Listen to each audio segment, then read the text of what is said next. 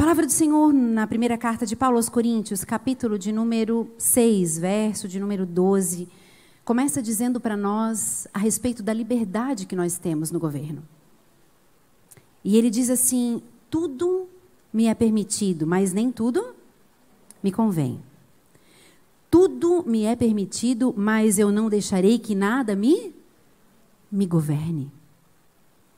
Eu não deixarei que nada me domine. O verso de número 19. E essa forma como ele começa esse verso é muito interessante. E ele diz assim: Acaso vocês não sabem que o seu corpo é santuário, é templo do Espírito Santo que habita em vocês e que foi dado a vocês por Deus e vocês não são de vocês mesmos? Vocês foram comprados por alto preço, portanto, glorifiquem a Deus com o seu próprio corpo. Será que vocês não sabem que o seu corpo é morada do Espírito Santo que Deus lhe deu? O seu próprio corpo não te pertence, porque Deus comprou vocês por um preço elevado, por isso glorifiquem a Deus no seu corpo. Ou vocês não sabem que o nosso corpo é templo do Espírito Santo que habita em vocês, proveniente de Deus, e que vocês não são de vocês mesmos? E nessa última versão ele diz: Porque vocês foram comprados por bom preço, glorifiquem, pois, a Deus no vosso corpo e no vosso espírito, os quais pertencem a Deus. Espírito Santo, mais uma vez, Senhor, nós oramos a Ti. E nós te pedimos, Senhor, a compreensão da tua palavra, da profundidade, Senhor, da tua palavra. Que a gente possa, Senhor, imaginar, Senhor, quando tu nos formasse e tu planejasses o nosso corpo. E tu desenhasses o nosso corpo como imagem e semelhança, Senhor, tua. Deus, que todas as, as cadeias, todas as barreiras, Senhor, tudo aquilo que nos impede de glorificar o Teu nome no nosso corpo, Senhor, nessa noite possa ser esclarecido dentro de nós. E que o Teu Espírito Santo, Senhor, nos ministre ousadia para que a gente possa assumir esse governo e glorificar o Teu nome no nosso corpo e no nosso espírito. Essa é a nossa oração, Senhor, que tu tenhas liberdade com este, com essa palavra, e essa palavra, Senhor, ela possa penetrar profundamente no coração de cada uma de nós, Senhor, fazendo, Pai, com que essa palavra frutifique e nos alimente, e esse alimento, Senhor, sirva para nós, para os nossos filhos, para as nossas amigas, para nossa família, para nossa sociedade, Senhor, e que nós venhamos a ser missionais glorificando o teu nome no nosso corpo e no nosso espírito. Essa, Deus, é a nossa oração em nome de Jesus. Amém. O nosso corpo, irmãs, ele expressa a imagem e a semelhança de Deus. O nosso corpo foi criado à imagem e semelhança de Deus. E a gente, muitas vezes, irmãs, negligencia o nosso corpo como se ele fosse apenas carne. É apenas carne, é apenas corpo. Eu não sei com quantos anos vocês aceitaram Jesus. Eu conheci a Jesus como entendo hoje, comecei a caminhar mais profundamente com Ele aos meus 19 anos. Então eu não passei a minha infância é, na igreja. Conhecia através das pessoas que eu conhecia que tinham contato com a igreja, mas eu sei que de alguma forma Muitas vezes a gente entendeu, ou até em algumas situações, porque foram ensinados assim, nós talvez fôssemos, tivéssemos sido ensinados em algum momento, que quanto mais a gente deixasse do nosso corpo, quanto mais a gente abandonasse os cuidados com simplesmente essa carne, mais a gente estaria glorificando a Deus mais a gente seria humilde, mais a gente seria servo do Senhor que abandona os cuidados com a carne, simplesmente pensa no espírito e no, no louvor e na adoração e nos cânticos espirituais. Mas a palavra de Deus, que é o nosso modelo e é o nosso padrão, ela diz para nós que nós devemos glorificar a Deus no nosso corpo e no nosso espírito, porque os dois pertencem a Deus. Você imagina que de repente eu pego, sei lá, o carro emprestado de alguém. E esse carro precisa de revisões. E esse carro não é meu. E ele tem a revisão, sei lá, dos 5 mil, dos 10 mil. Se esse carro é emprestado, vocês fazem ou não fazem a revisão do carro? Por quê? Porque ele não é nosso. E eu vou ter que devolver, eu vou ter que prestar contas. Então, puxa, eu vou cuidar desse carro mais do que se fosse meu. Uma vez a gente teve uma situação e nós precisamos pegar um carro emprestado de um irmão da nossa congregação. E esse carro era assim a menina dos olhos dele. Esse carro foi arranhado. Foi muito difícil para mim, ele estava no, nos meus cuidados. Eu fui lá e eu, antes de devolver para ele, eu já queria. É, vocês conhecem o irmão Eliseu, o pastor Eliseu? Ele até esteve pregando aqui esses dias, né?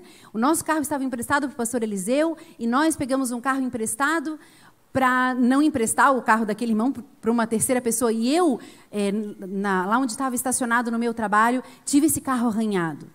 Eu fui direto já no, lá no, né, no especialista, lá no, como é que é, martelinho de ouro, para ele arrumar, para eu devolver o carro como era. E quando entreguei, eu disse, olha, Moisés, tu me perdoa, aconteceu isso, mas eu levei lá, foi feito o polimento, né, me perdoa, porque eu tinha que prestar contas, porque aquele carro não era meu. Às vezes, irmãos, a gente chega, por exemplo, ah, é época de fazer a minha revisão, exames de rotina, mamografia, ultrassom, tenho que ir no médico porque eu tenho um sintoma diferente. E talvez se esse corpo fosse nosso, a gente podia dizer assim: não vou, não. Não quero. Não vou. Não estou afim, não quero gastar, é, é só é carne. Mas esse corpo não é nosso. A Bíblia diz que ele é de Deus, que ele pertence a Deus e que a gente deve glorificar a Deus no nosso corpo.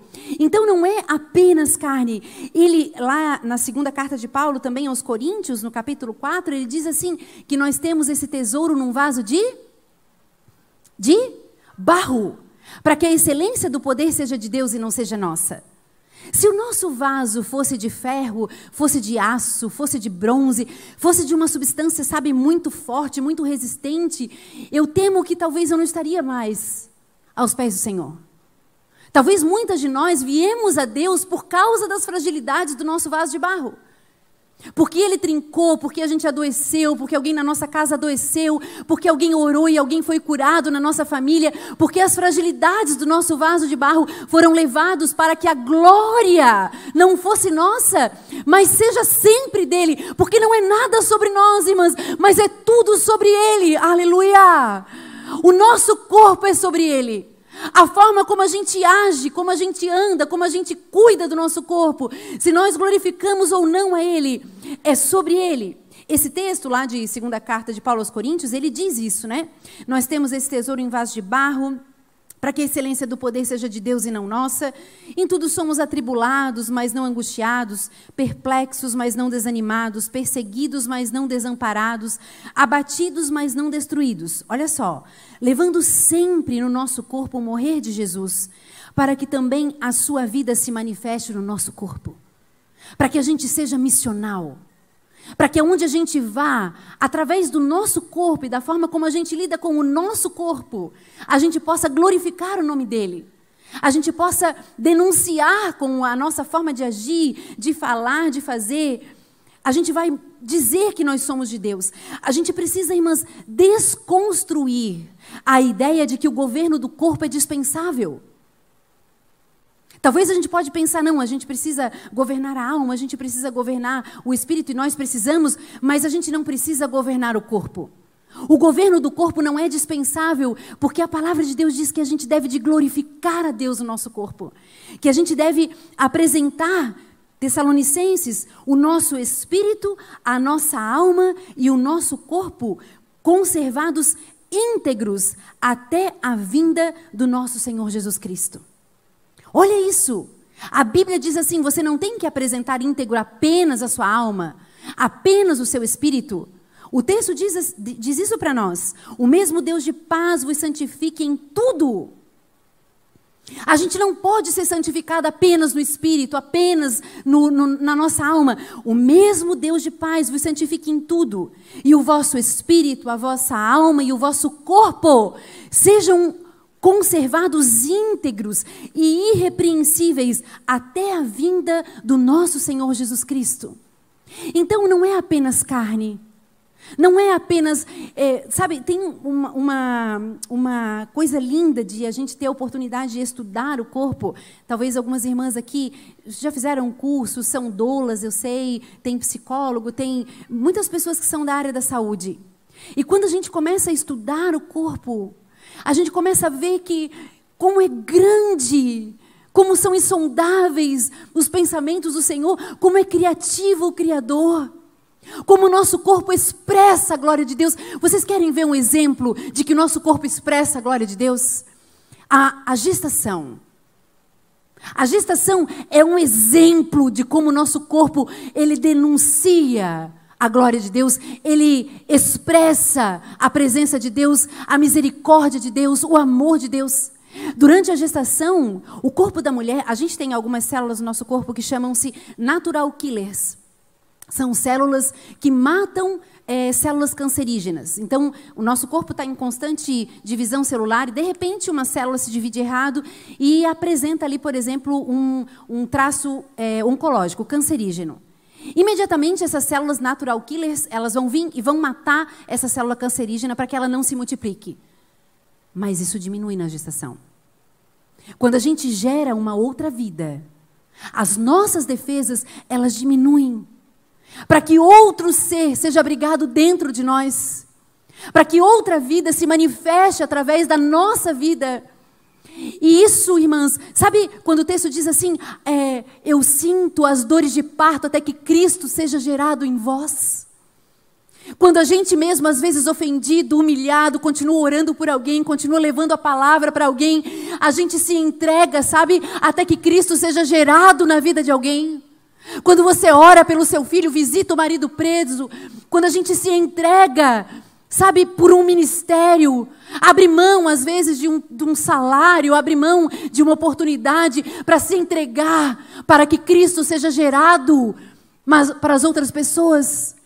O nosso corpo, ele é incrível. O nosso cérebro é divino. Tudo expressa a glória de Deus. Nunca mais pense assim, é apenas carne. Ah, esse meu corpo tão, tão diferente, tão feio, tão inadequado, tão diferente do que eu queria. Ele foi planejado por Deus. Ele foi feito por Deus. Você é a imagem e a semelhança de Deus. Aleluia! O Senhor se manifesta através do teu corpo. Através do seu corpo você vive essa vida missional. E é interessante, irmãs, a gente pensar que mortes e incapacidades do nosso tempo são gerados pelo desgoverno do corpo. Eu falo isso para vocês com muito temor, com muita.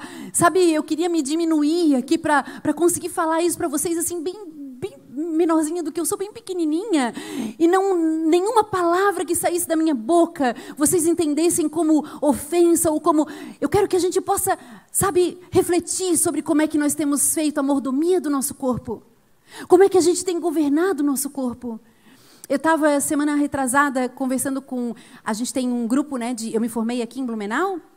E a gente tem, todos os anos nós nos reunimos, e lá na nossa reunião a gente estava conversando, um dos médicos que se reuniu comigo é o meu cardiologista hoje, e eu tenho uma, uma placa de obstrução na carótida direita de 40%, e tive hipertensa no ano passado por uma questão familiar, e a gente conseguiu manejar com atividade física, alimentação, e ele é o meu cardio, e daí ele estava dizendo assim, as doenças hoje do nosso tempo que geram morte, incapacidade, o AVC, o derrame, o infarto, o diabetes, a hipertensão, a maioria dessas doenças, irmãs, elas são preveníveis pelo governo do corpo. Pela forma como a gente escolhe o prato, como a gente escolhe se vai de elevador ou de escada, como a gente faz pequenas escolhas que vão ter grandes repercussões na nossa vida, como a gente governa o nosso corpo. E outro aspecto importante do governo do corpo é como é que a gente se enxerga, como é que a gente se vê. Como que a gente se vê hoje? O amor, irmãos, é a base da palavra do Senhor. O amor é a base do evangelho. O amor ele cobre uma multidão de pecados, ele lança fora todo medo, ele tudo so sofre, tudo suporta. O amor jamais acaba. Ele não é devotado somente aos outros, mas ele também precisa ser devotado a mim.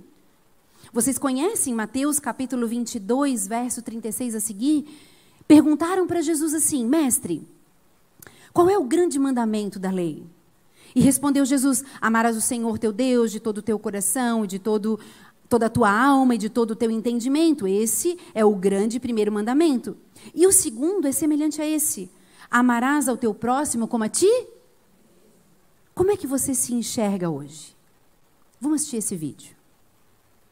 Pode colocar, por favor.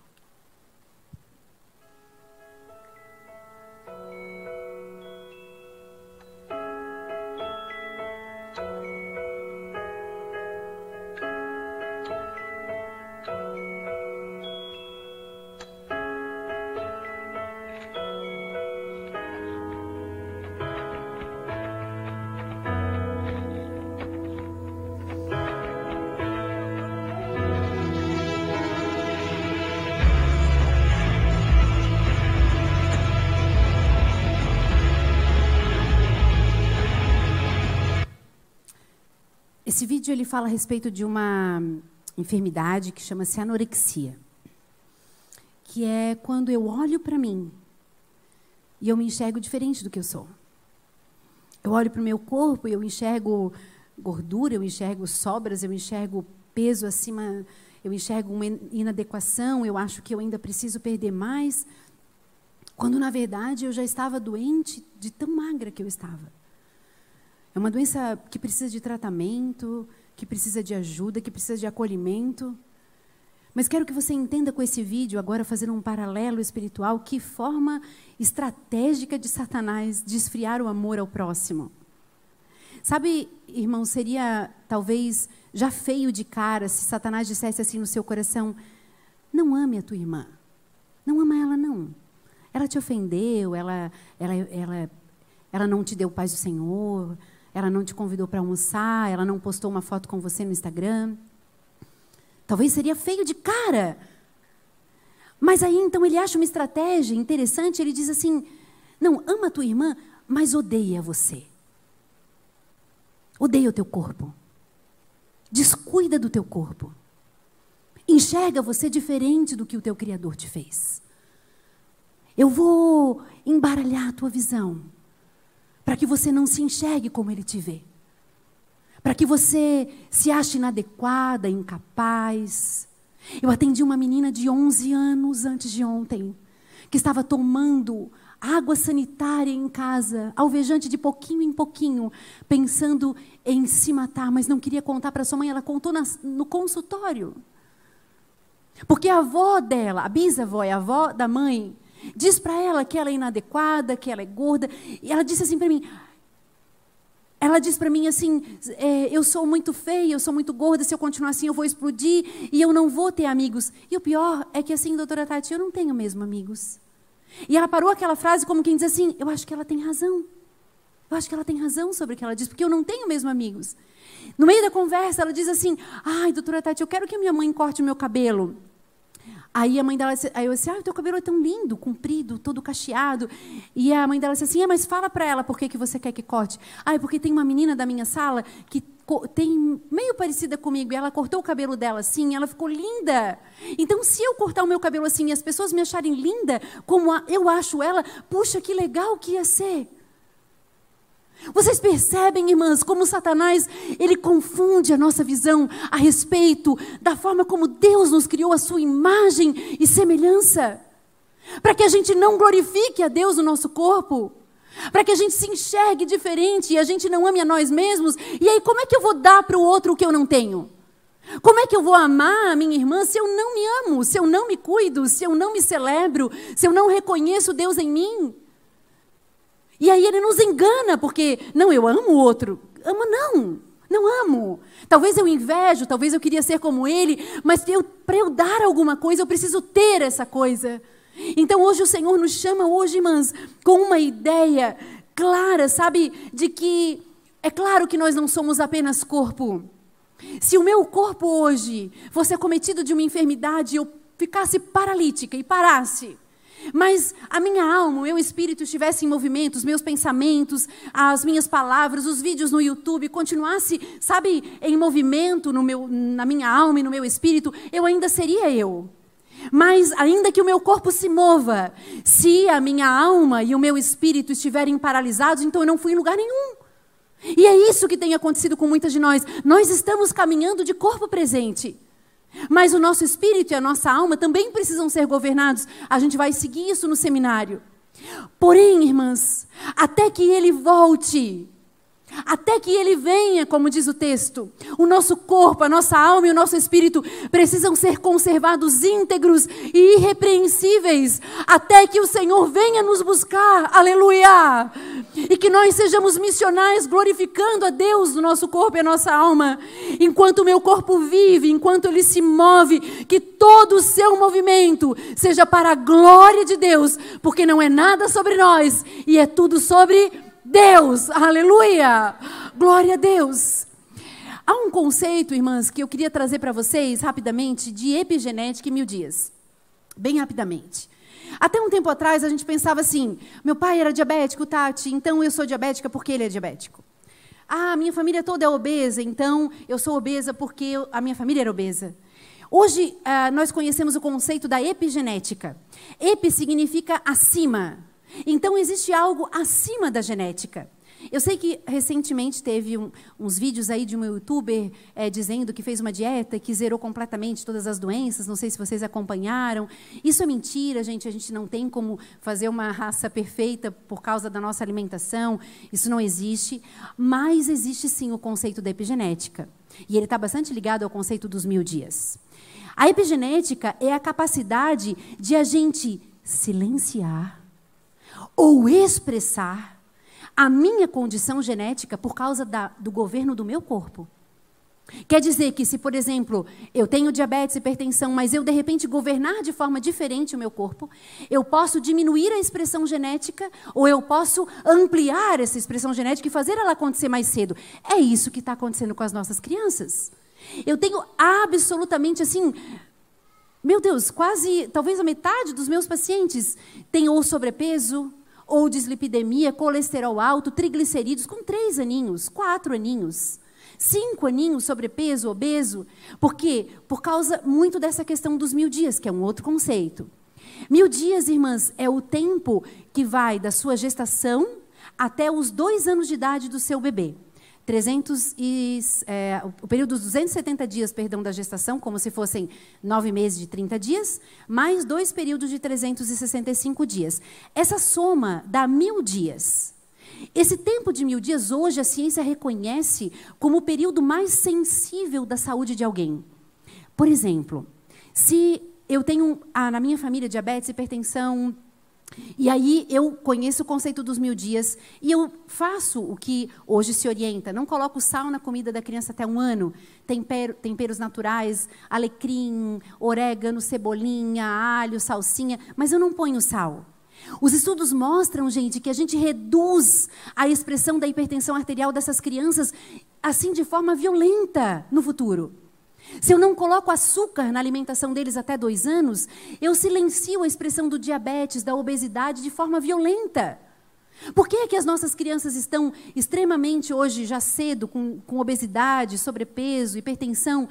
Porque eles estão comendo açúcar demais muito cedo. O açúcar, ele vicia tanto, gente. É mais fácil, em ratinhos, a gente é, conseguir controlar a dependência de cocaína do que a dependência de açúcar. Em ratos irmãs de laboratório, é mais fácil a gente fazer um rato ficar livre da cocaína do que do açúcar. Ele vicia muito. Então, as mucilagens, as bolachinhas, é bolacha da vaquinha, é só um, uma farinha láctea, açúcar e farinha.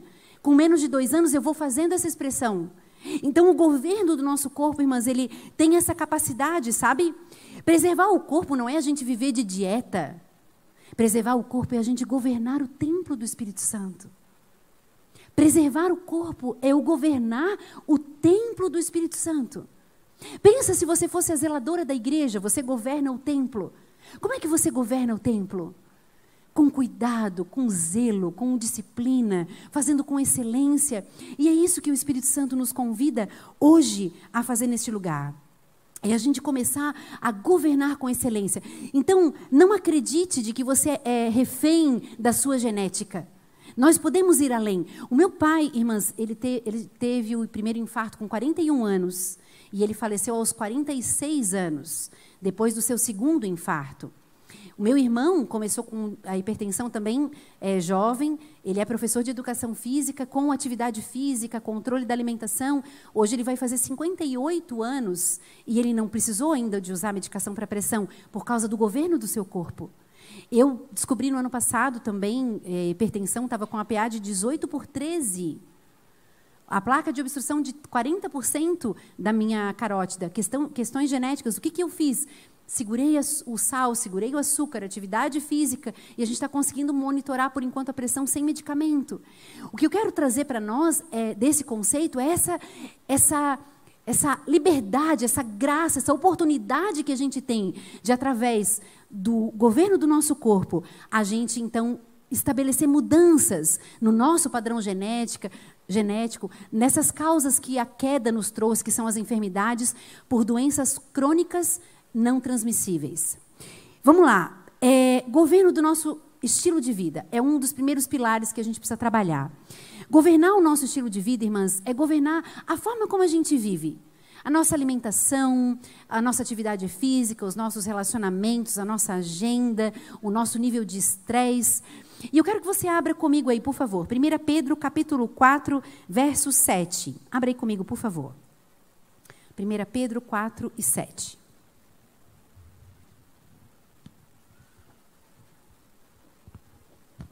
Tu abre para mim aqui. Não consegui. Tá 10 a 0 hoje para a água, para os microfones. Obrigada, amiga. 1 Pedro 4 e 7. Olha só. Já está próximo o fim de todas as coisas, portanto, sede sóbrios e vigiai em oração. Quando ele diz que o fim de todas as coisas está próximo, 1 Pedro 4, 7, ele diz para nós que a vinda do, do Senhor é, está próxima. A gente espera a volta do Senhor desde que ele veio, né? Ele já disse que voltaria. A gente espera que ele volte desde que ele veio. E nesse tempo que a gente espera a vinda dele, ele diz que a gente precisa dar o, o fruto do Espírito Santo. Que a gente precisa governar o templo do Espírito Santo através das manifestações do fruto do Espírito e não das obras da carne. E essa palavra, sobriedade, eh, semana passada eu ministrei num, uma, num congresso do Círculo de Oração do Bela Vista, uma congregação próxima da nossa cidade. Esse era o tema, esse primeiro, 1 Pedro 4 e 7. E a gente falou bastante sobre a sobriedade. O que é sóbrio, irmãs? Olha só. Moderado em seus apetites. É sóbrio. Ponderado.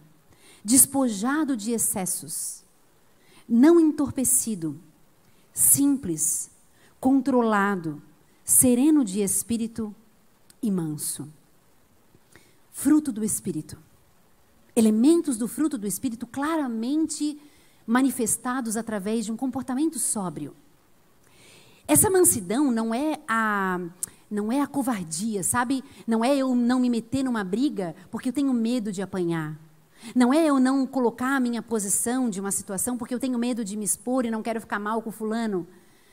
A mansidão é a força sob domínio. Ser manso é ser forte sob domínio.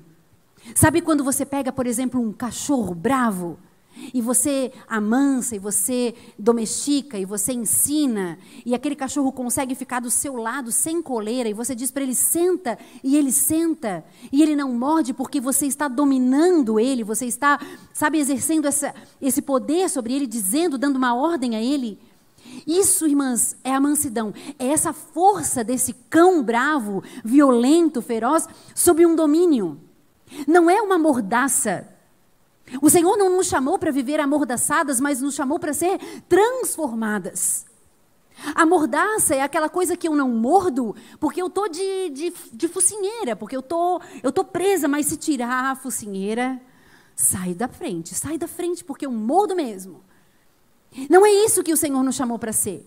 Então, essa, essa sobriedade, ela vem para nós, para a gente entender, irmãs, de que nós estamos vivendo um tempo de caos. Quero que você pense, pensa comigo aí agora, os últimos dois anos. Os últimos dois anos. A última vez que eu tive nessa igreja ministrando foi dia 15, não, é o Antônio 16, dia 14 e 15 de março de 2020. Foi o nosso seminário de mulheres e o tema, vocês lembram o que, que era? Batalhas espirituais. Que profético. Batalhas espirituais, nós falamos aqui. No dia seguinte, era aniversário do meu esposo, dia 16, dia 17, fechou tudo. Quando é que vocês imaginaram que a gente ia andar por aí de máscara, que a gente ia ter que ir no mercado a dois metros de distância de outra pessoa? Que você não poderia abraçar os seus irmãos, abraçar o seu filho? Que você não poderia ver o seu marido numa UTI? Que você não podia acompanhar a morte de um parente? Caos, guerras, Terceira Guerra Mundial às portas, orando para que isso não aconteça. Cenário econômico complicado, cenário político delicado. Mas nós temos um Deus que coloca ordem no nosso caos. Sabe, irmãs, eu vou confessar a vocês, eu falei isso para aluno no caminho vindo para cá. Se tem uma oração que eu tenho feito a Deus, é dizendo assim a Deus: Senhor, coloca ordem no meu caos. Me ajuda a estabelecer as minhas prioridades, me ajuda com a minha agenda, me ajuda. E aí hoje eu vim para cá pensando na palavra, dizendo para Deus: me ajuda a governar. Me ajuda a colocar ordem nesse desgoverno. O mundo está num tempo de desgoverno, mas nós temos um Deus, irmãs, que quando ele diz assim, ó, haja luz, aleluia, a luz ac acontece. Basta uma palavra tua e os montes se removerão. Basta uma palavra do Senhor e a gente se endireita e assume o governo da nossa vida no nome de Jesus e para a glória do Deus vivo. Aleluia! Oh, glória a Deus! Há um espírito de caos, irmãs, mas há um Deus que nos ajuda a frutificar em sobriedade até que ele venha. A gente conhece o texto a respeito das obras da carne, né? E do fruto do espírito. E quando a gente fala das obras da carne, olha como tem a ver com o governo do nosso corpo. Escuta só. As obras da carne são conhecidas e elas são divisões, perdão, e elas são prostituição, pecado contra o corpo impureza, lascívia, idolatria, feitiçarias, inimizades, porfias, ciúmes, iras, discórdias, dissensões, invejas, bebedices, glutonarias. E essas coisas, a, a respeito das, da qual eu vos declaro, quem faz essas coisas não herdarão o reino dos céus. Mas o fruto do Espírito, olha como é governo. O fruto do Espírito é amor, alegria, paz, longanimidade, bondade, fidelidade, mansidão e domínio próprio. Domínio próprio. E uma, uma das áreas do domínio que a gente vai buscar, irmãs, é a respeito da nossa alimentação. E eu coloquei é, essa questão né, de que busque, busque vida na panela. Na comida da gente, irmãs, na nossa mesa, sempre a gente vai estar comendo para alimentar uma enfermidade ou para alimentar uma, a nossa saúde. Sempre. Não tem alimento neutro. Ou aquele alimento, às vezes até bom, mas em excesso acaba causando uma doença, ou aquele alimento mesmo em pequenas quantidades acaba trazendo uma enfermidade, ou aquele alimento nos ajuda com a saúde em determinadas condições, em determinadas quantidades. Lá no texto de é, de Segunda Reis, né? Aquele texto que quando Eliseu estava lá com os discípulos dos profetas e eles estavam com fome, e aí ele diz assim: põe a panela grande ao lume, faz um, um, um cozinhado para os discípulos dos profetas. Então ele saiu no campo a apanhar as ervas e achou uma trepadeira silvestre e colhendo dela encheu-a de uma planta que ele não conhecia. Ele voltou, cortou em pedaços, colocou na panela e quando eles começaram a comer, diziam uns aos outros: a morte na panela. E eles não podiam mais comer. Não permita que haja morte na sua panela. Não permita que as escolhas que a gente faz para nossa casa, para nossa família, para nossa história, tragam morte na panela. Eu vou dizer uma coisa a vocês, irmãs.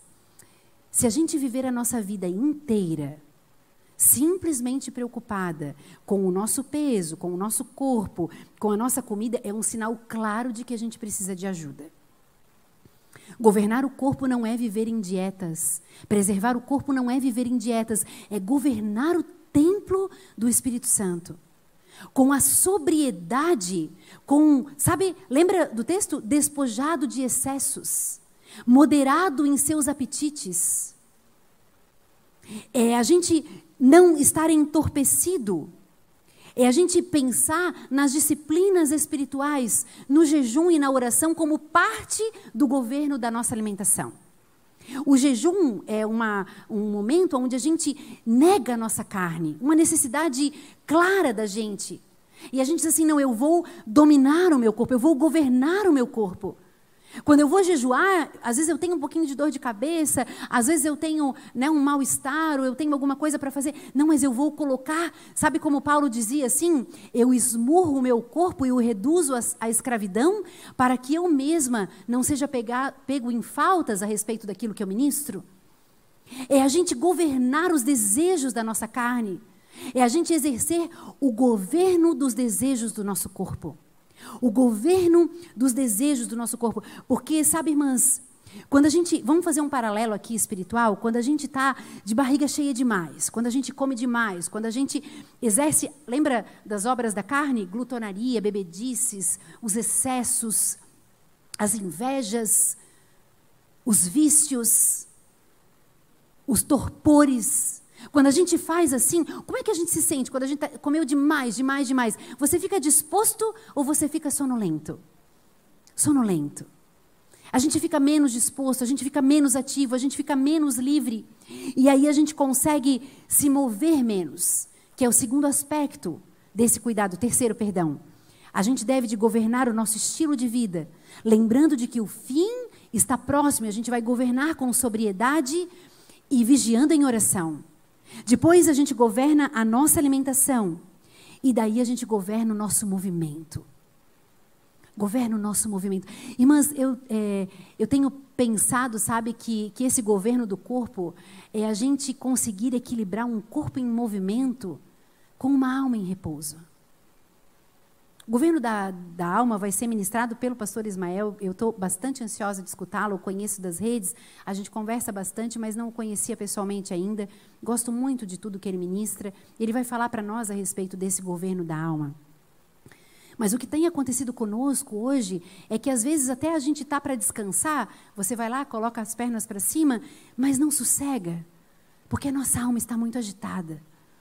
Governar o nosso corpo é a gente conseguir manter o nosso corpo em movimento, mas com a nossa alma em repouso, descansada no colo do Pai, descansada no colo do Senhor, sabendo que é, fazer atividade física não é perder tempo, não é pecado. Atividade física, irmãs, é um, por exemplo, é um, uma atitude muito comum entre os atletas ao qual nós somos várias vezes é, comparados na palavra, aos soldados, a atividade física, ela faz vários benefícios no nosso corpo.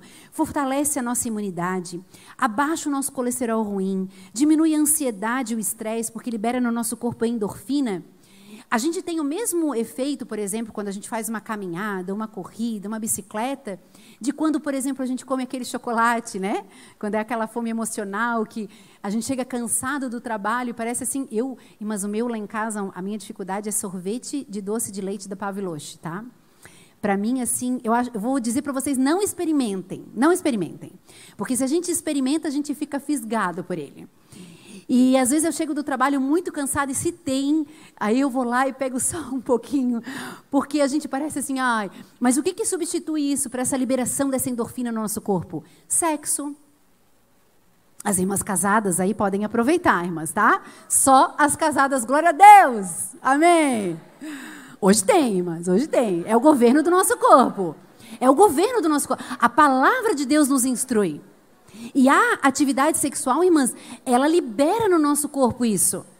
Vocês já perceberam como às vezes fica, eita, né? Oh, Jesus!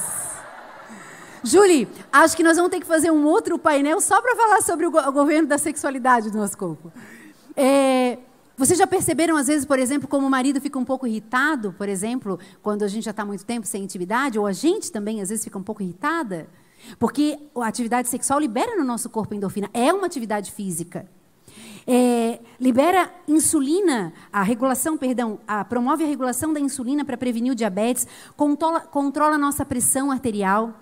O meu irmão estava conversando com ele ontem, por exemplo, ele estava contando que no início do teste de esforço ele tem hipertensão. Durante o exercício do teste de esforço, a pressão controla. No final do teste de esforço, sobe de novo. Então, a atividade física ajuda isso nesse sentido. Ela dá a nossa disposição, energia, reduz a depressão e ela nos ajuda também a dormir bem. Oh! Oh, eu amo meus pequenos, eu amo meus pequenos. Esse soninho deles, assim, dá até vontade, oh, e dá vontade de pegar assim no colo e fazer, né? De naná um bebê desse. O sono, irmãs, é uma parte muito importante da nossa vida. Nós precisamos dormir e nós precisamos dormir bem. Esse tempo, escuta só, irmãs, esse tempo de desgoverno do nosso tempo faz com que as pessoas se gabem por não dormir. Nossa, eu trabalho tanto, Tati. Nossa, eu durmo quatro horas por noite. Como se isso fosse produtivo. Como se o fato de eu dormir pouco fosse me ajudar a governar melhor. Pois eu digo para você que o fato da gente dormir pouco ajuda a gente a desgovernar a nossa vida. De forma prática, irmãs. Sabia que quando a gente dorme menos do que precisa, a gente dorme, por exemplo, às vezes 5, 4 horas de sono, por exemplo, o reflexo do nosso corpo equivale se eu tivesse bebido bebida alcoólica. Eu reduzo a minha resposta, por exemplo, na direção do volante, a minha resposta, sei lá, um, né, alguma coisa é, que veio contra mim, um, a, talvez um, um assalto, atravessar uma estrada. Quando a gente dorme pouco, irmãs, a gente fica cansada, estressada, irritada, desatenta, a gente fica desgovernada. A palavra do Senhor, eu vou ler, o tempo é, já tem se. É, ele corre, né? A gente não consegue dominar o tempo. É, e eu vou ler um, dois textos para vocês. O primeiro está em Salmo 127, 1 e 2. Quero que você escute esse texto, tá? Salmo 127, 1 e 2 diz assim: ó, Se o Senhor não edificar a casa, em vão trabalham os que a edificam. Se o Senhor não guardar a cidade, em vão vigia a sentinela. Inútil. Eu vou repetir. Inútil vos será levantar de madrugada, repousar tarde, comer o pão de dores, porque assim o Senhor dá aos seus amados enquanto eles. Irmãs, não é, sabe, é um governo inútil. É um desgoverno eu achar que, não, eu não vou dormir, eu vou. É claro, irmãs, que há situações pontuais. Há momentos que a gente, puxa, tenho que levantar mais cedo porque eu tenho uma situação para resolver. Mas sabe quando a gente fica postergando, muitas vezes à noite lá nas, naquela tela do celular, simplesmente rolando um Instagram, perdendo a oportunidade da intimidade com os nossos filhos, perdendo, sabe, a intimidade da é, perdendo a oportunidade da intimidade com o nosso esposo, perdendo o momento de uma leitura bíblica ou simplesmente de a gente dormir. Quando a gente dorme, o nosso corpo faz uma faxina no nosso cérebro. Ele vai, sabe, é, fazendo podas neuronais, ele vai tirando o que não presta, ele vai consolidando o aprendizado. A criança que dorme mal aprende mal. Acorda cansada, estressada. Irmãs, quando a gente dorme, aqueles circuitos neuronais que foram nos dados para aprender alguma coisa, esses circuitos eles são consolidados. Então, por exemplo, eu estou estudando a palavra bíblica procurando conhecer a verdade, eu quero pregar no final de semana. E aí a gente não dorme, a gente fica, sabe, a semana inteira, um mês inteiro sem dormir, fica lá no Instagram, fica lá no WhatsApp, principalmente quando a gente entrega esse nosso governo do nosso sono, sabe, as futilidades, as coisas inúteis. E aí o texto diz para nós assim: é inútil eu dormir tarde e acordar cedo demais se eu não tiver o Senhor como aquele que me edifica. Irmãs, o Senhor nos orienta a glorificar a Deus no nosso corpo. Ele estabeleceu o sono. Das crianças, por exemplo, ele estabeleceu que o sono deveria acontecer entre 8 e 9 horas da noite no máximo. É o período de liberação da melatonina, aquele hormônio tão importante que faz a gente sentir sono e que a luz da tela do celular bloqueia na gente. Governar o nosso sono é a gente desligar o celular. É a gente desligar a televisão e dizer: eu preciso descansar, fazer uma higiene do sono e eu preciso dormir. Irmãs, Eclesiastes 5 e 12 diz assim: ó, doce é o sono do trabalhador, quer ele coma pouco, quer ele coma muito, mas a, fartura do rico não o deixa dormir. A gente não pode pensar, sabe, que o não dormir nos, nos traz mais governo. Não vamos pensar que assim, ó, Tati, não, eu só não estou dormindo porque eu tenho uma conta para pagar. A Bíblia diz que o sono do trabalhador, o sono daquele que serve ao Senhor, ele é doce, quer ele coma muito, quer ele coma pouco. E ele continua dizendo assim: mas a fartura do rico não o deixa dormir. Muitas vezes a gente está perdendo o sono justamente por causa das bênçãos que a gente pediu para Deus. A gente pediu mais um emprego, a gente pediu para trocar de carro, mas aí tem agora a prestação para pagar. A gente pediu para trocar de casa, mas a gente tem a prestação para pagar. E muitas vezes tudo isso vai trazendo esse desgoverno do nosso sono. Nós vamos fazer um. um a gente tem ainda mais uns 10 minutinhos para seguir, mas nós vamos fazer uma pausa aqui agora, irmãs. Há, sabe, há um, há um espírito de caos na noite.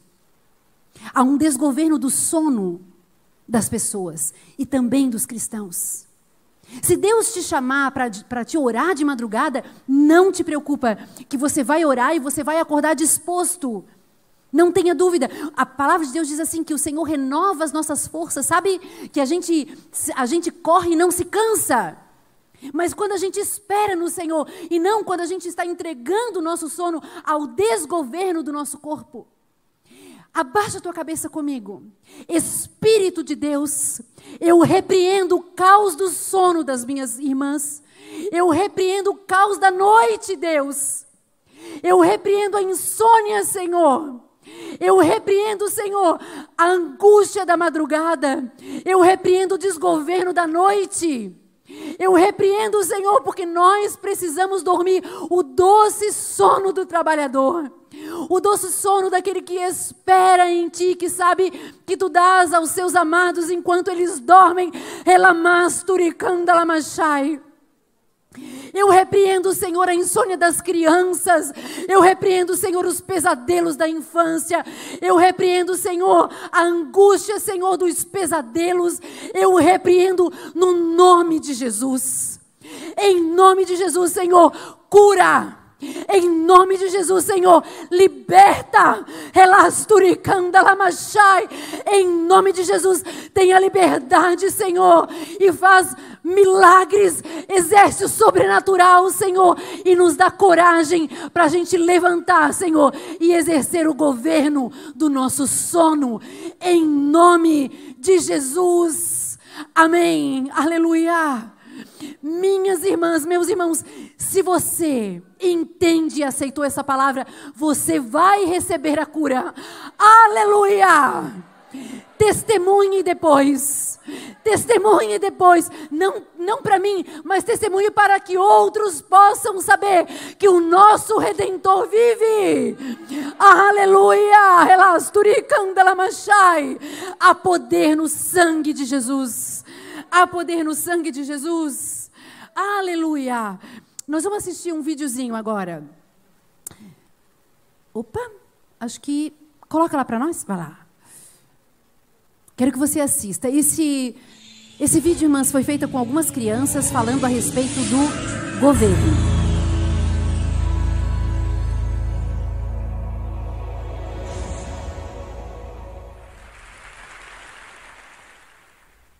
Estou aqui porque eu tenho uma mensagem muito importante.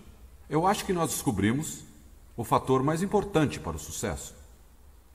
Foi descoberto, bem aqui perto, em Stanford, um professor de psicologia colocou crianças de 4 anos sozinhas numa sala e ele falava para elas, crianças de 4 anos, Johnny, eu vou te deixar aqui com um marshmallow por 15 minutos. Se o marshmallow estiver aqui quando eu voltar, você ganha outro marshmallow. Você fica com dois. Dizer para uma criança de 4 anos esperar 15 minutos por uma coisa que ela gosta é o mesmo que dizer para nós: traremos seu café em duas horas. Exatamente equivalente. Então, o que aconteceu quando o professor saiu da sala? Assim que a porta fechou, duas de cada três comeram marshmallow. 5 segundos, 10 segundos, 40 segundos, 50 segundos, 2 minutos, 4 minutos, 8 minutos. Algumas não aguentaram 14 minutos e meio. Não resistiram. Não conseguiram esperar. Interessante é que uma de cada três olhava o marshmallow e fazia. Ela olhava, colocava no lugar. Elas passeavam, brincavam com o vestido e a calça. Aquela criança já entendia com quatro anos o princípio mais importante para o sucesso, que é a habilidade de postergar a gratificação. Autodisciplina, o fator mais importante para o sucesso. 15 anos depois, 14, 15 anos depois, acompanhamento do estudo. O que descobriram? Eles foram atrás daquelas crianças que agora tinham 18 ou 19 anos e descobriram que 100% das crianças que não comeram marshmallow eram bem-sucedidas. Elas tinham boas notas, estavam super bem, eram felizes, faziam planos, tinham um bom relacionamento com professores e colegas, estavam estudando bem. Uma grande porcentagem das crianças que comeram marshmallow estavam em apuros, não entraram na universidade, tinham notas ruins. Alguns abandonaram as aulas, alguns permaneceram, mas com notas ruins, alguns tinham notas boas. Eu tinha uma pergunta na cabeça. Será que as crianças latinas reagiriam da mesma forma que as americanas? Para isso fui à Colômbia e reproduzi o experimento. E foi muito engraçado. Eu usei crianças de 4, 5, 6 anos. Deixa me mostrar o que aconteceu. Até para uma criança de 4 anos, é interessante a ideia de ter o 100% de retorno de um investimento em 15 minutos. No entanto, alguns deles, assim que a porta se fechou, comeram um marshmallow imediatamente.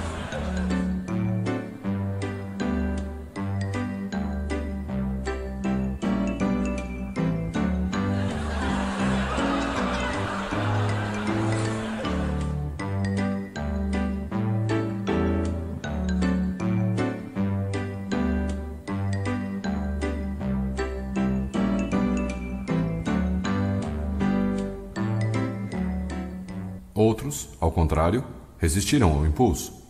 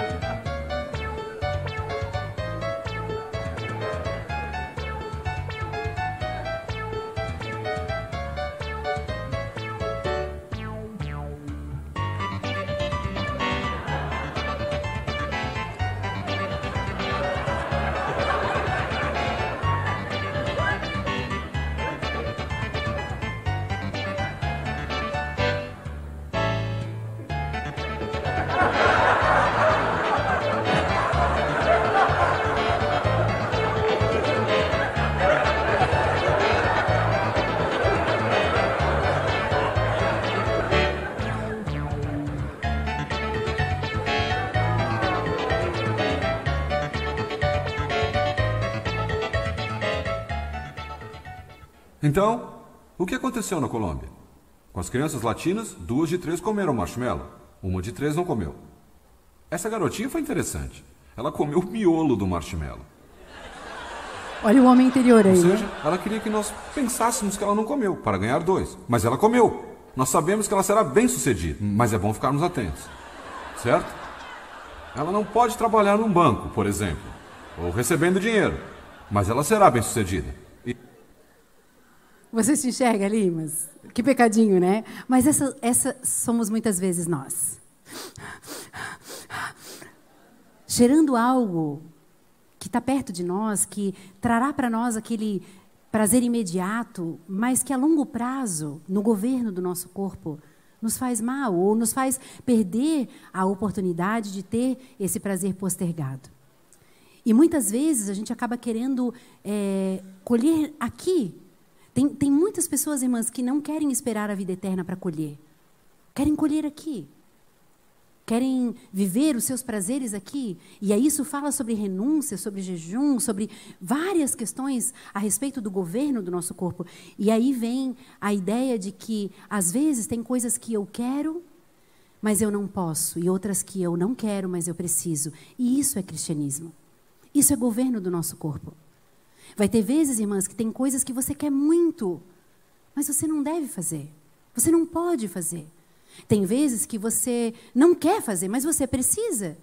Por exemplo, atividade física, às vezes a gente não quer fazer. Sabe que o nosso cérebro ele busca basicamente, né, economizar energia, procurar o que é bonito e ele, ele busca a gente é, ganhar calorias, ganhar energia. Então a gente acumula energia, economiza energia e a gente tem prazer, perdão, e a gente olha para o que é bonito. Isso que o nosso cérebro busca, energia, o que é bonito e a gente ter prazer.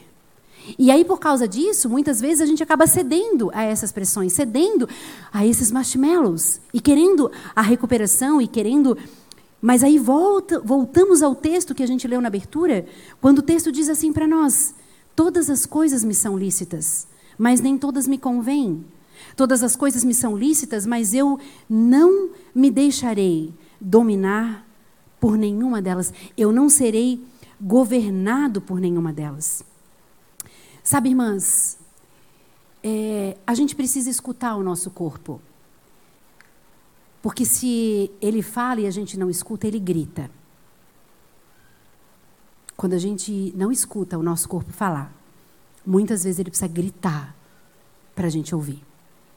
Quantas de nós já fomos parados por causa de uma estafa absurda, sem tamanho? Por causa de um infarto, por causa de um, mal súbito, de um pânico que já vinha como ansiedade, ó, há um tempão, mas a gente não escutava o nosso corpo. A gente não voltava ao governo das coisas. Há mais ou menos é, cinco meses atrás, eu fiz uma cirurgia no meu pé direito. Eu tinha um problema desde o nascimento. Eu descobri aqui na faculdade, uma vez descendo as escadas do Carlos Gomes, eu é, quebrei o hálux, o, o, dedão do pé, e a gente estava justamente passando pela ortopedia. E aí o, o, médico falou assim: ah, vamos aproveitar e vamos estudar o teu pé. Vamos lá e faz um raio-x e traz para mim. Faz um raio-x AP, que é o de frente, né, antero-posterior. E eu trouxe o raio-x e ele disse assim: não, não quero o de perfil, de lado, eu quero o de frente. Eu disse, não, mas esse é o de, é o de frente. Ah, mas então o teu pé está de lado, ele disse. Os ossos do pé eles eram lateralizados. Daí, por conta disso, e o uso do escarpão, que era a minha paixão, né? todos os meus sapatos eram escarpão, saltinho alto, eu calço 33, então o pé pequenininho era difícil de achar, e eu amava aqueles meus escarpãs. Por causa dele, o pé foi desenvolvendo uma deformidade e o terceiro dedo ficou em garra e eu tinha muita dor. No começo, eu não escutei o meu corpo falar. Eu sentia dor naquele dedo, mas ia na podóloga, tirava o, o calinho. Daí, continuava nos meus hábitos, continuava nas minhas escolhas. Até que chegou um momento que foi insustentável. Ele disse, Tati, a gente vai ter que fazer uma cirurgia. E não adianta a gente só arrumar o dedinho com problema. A gente vai ter que desmontar o seu pé e montar de novo. Porque senão daqui 20 anos ele está de novo assim, e aí você já vai ter 65, eu não tenho mais condições de fazer a cirurgia que eu preciso fazer. E por conta disso, ele fez nove fraturas no meu pé direito, agora no dia 29 de outubro do ano passado, para realinhar o pé. Por isso, hoje eu estou de tênis aqui. Por isso, graças a Deus, eu dou que agora o tênis a gente usa à vontade. Então, eu me rendi a ele porque não tive mais escolha. E quando eu cheguei na consulta com ele na última vez, eu disse para ele assim: ai, Mário, mas assim, olha o meu pé, ele ainda está inchado. Ele diz assim para mim: Tati, tu estás vendo a parte de fora, mas eu quero que você entenda que você está quebrada por dentro. Está tudo quebrado lá dentro. Tu estás vendo a parte de fora, estás vendo o inchadinho, e ele vai demorar a passar porque foi muito grande o que eu fiz ali dentro. Eu desmontei o seu pé e eu remontei. Você está quebrada. E quando eu estava essa semana, num momento ali, essa semana foi muito pesado, esse mês muito pesado, de pé para cima, e eu olhando o meu pé e olhando e pensando nisso, o Espírito Santo ministrou ao meu coração assim: lá onde tu vais estar, tem muitas mulheres quebradas, as pessoas só veem um inchadinho nelas. Só veem que ela talvez está um pouco diferente, está um pouco mais calada, não veio na igreja naquele dia, só eles percebem um inchadinho, mas lá dentro eu sei, o Espírito disse para mim, que estão quebradas. E sabe o que é interessante, irmãs? Que hoje eu estava no trabalho e daí quando eu fui atender uma das minhas pacientes, ela disse assim para mim: Ai, doutora Tati, que bom que tu estás bem, você não está nem mancando. Eu disse: É, já está melhorando bastante. Mas só eu sei o que eu faço para não mancar. Quando eu comecei a caminhar e mancava, o ortopedista disse, Tati, tu tens que tentar caminhar corretamente, senão você vai trazer uma memória ao seu corpo de que você caminha mancando. Então, eu esforço-me, eu me endireito, ainda que eu sinta dores, para andar corretamente, para não andar curvada, para não andar mancando. E o Espírito Santo de Deus ministrou isso ao meu coração, que há muitas que alguém olha e diz assim: não, mas ela está bem porque ela não manca. Mas você sabe como você tem governado, como você tentado, tem tentado, sabe, caminhar de uma forma adequada para que você não pareça, para que você não transpareça, mas só o Espírito Santo de Deus sabe o que há dentro de você. Só o Espírito Santo de Deus, irmãs, sabe quando a gente às vezes está desconfortavelmente tentando se manter de pé. Desconfortavelmente tentando se manter de pé. E nós vamos assistir um último vídeo agora, que eu, quando assisti esse vídeo, eu guardei ele para mim e eu quero compartilhar ele com vocês hoje, porque às vezes, irmãs, a gente tem alguma situação da nossa vida, do nosso corpo, da nossa história, que parece assim que, puxa, por causa dessa, dessa deformidade ou desse problema, eu não posso mais ser missional, eu não posso mais fazer o que o Senhor me, me chamou para fazer, eu não posso mais, sabe, diante das minhas dificuldades físicas, governar os meus dons, governar o meu corpo. E eu quero assistir, por último, antes da gente orar, esse vídeo com vocês. Hello. And what's your name? Uh, Mandy Harvey. And who's this? My interpreter. What's your name? Sarah. Nice to meet you, Sarah. Nice to How meet you, are sir. Hi, Sarah. Doing well, thank you. Hello. Okay, Mandy, so I think I've worked this out. So you're deaf? Yes, I, I lost all my hearing when I was 18 years old. Wow. And how old are you now? Uh, 29. So it's 10 years. Wow. And Mandy, how did you lose your hearing, if you don't mind me asking? I have a connective tissue disorder, so basically I got sick and my nerves deteriorated.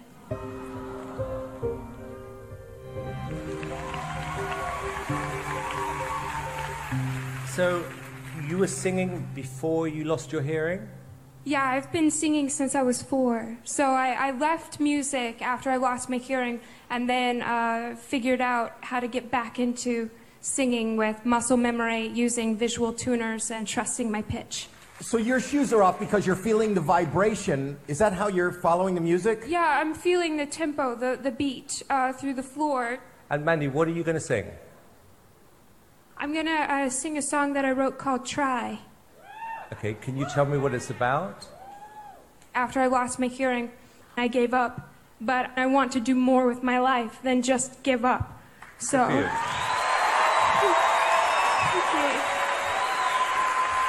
Good. For you. Okay, well, look, this is your moment, and good luck. Uh, okay.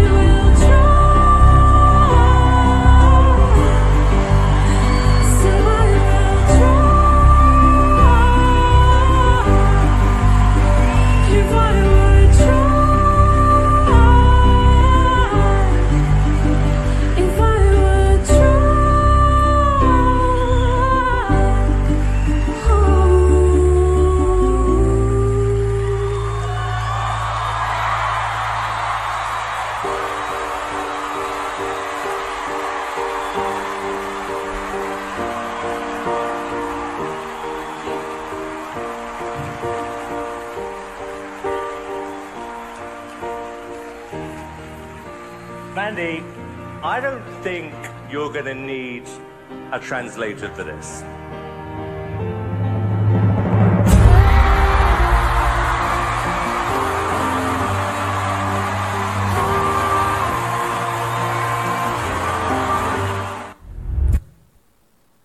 Podemos adorar ao Senhor. Se coloque de pé comigo. Como muitas vezes, irmãs, a gente se acostuma e a gente vive uma vida, sabe, encurvada, limitada pelas dificuldades que a gente viveu, pelas enfermidades que talvez a gente esteja enfrentando. Que voz, quem deu a voz a ela foi o nosso Deus. Quem deu os talentos que você tem foi Ele, e você deve glorificar a Deus com os seus talentos, glorificar a Deus com o seu corpo, glorificar a Deus com quem você é. Mas muitas vezes as nossas limitações, elas nos, sabe, aprisionam. e limitações do corpo e dificuldades. E às vezes a gente, alguém olha para nós, como eu disse, e diz: só tem um inchadinho, mas dentro de nós nós estamos quebradas e desistimos muitas vezes. Desistimos do governo, desistimos de nós, desistimos do autocuidado, desistimos de glorificar a Deus no nosso corpo, como se isso talvez não fizesse falta, como se isso não fizesse diferença. Mas há um Deus que coloca ordem no nosso caos nessa noite. Há um Deus que, sabe, refaz aquilo que foi quebrado. Oh, elasturicanda lachai. Há um Deus que recupera o que foi adoecido e que nós, em nome de Jesus, podemos glorificar o nome dele através da cura que ele faz em nossa vida e do nosso governo e da nossa forma de agir.